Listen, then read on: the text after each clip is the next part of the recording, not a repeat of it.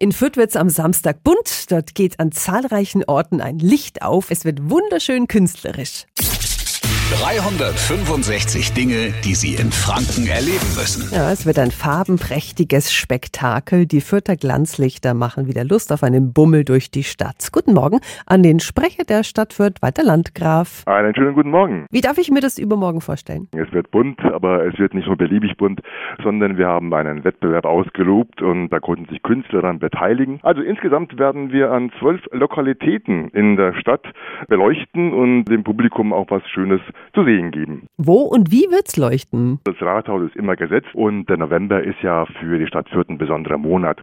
Sowohl die erste urkundliche Erwähnung vor über 1000 Jahren fand im November statt, als auch die Stadterhebung vor über 200 Jahren. Also der Geburtstagsmonat der Stadt Fürth und deswegen sind immer die aktuellen Jubiläen und Gedenktage des aktuellen Jahres auch dann gefragt als Spielthema. Also spazieren Sie ab 17 Uhr einfach durch die Innenstadt, lassen Sie sich bunt treiben bei den Fürther Glanzlichtern. Die Infos sind auch nochmal auf radiof.de.